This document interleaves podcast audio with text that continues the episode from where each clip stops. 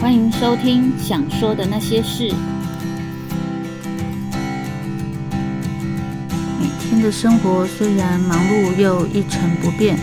但只要感官接触到的人事物，心底那一丝丝的感受便油然而生。利用声音将这稍纵即逝的灵光乍现记录下来，谈生活体悟，谈人际关系，谈亲子教育，谈旅游经验，谈运动养生，与大家分享小人物的小心情。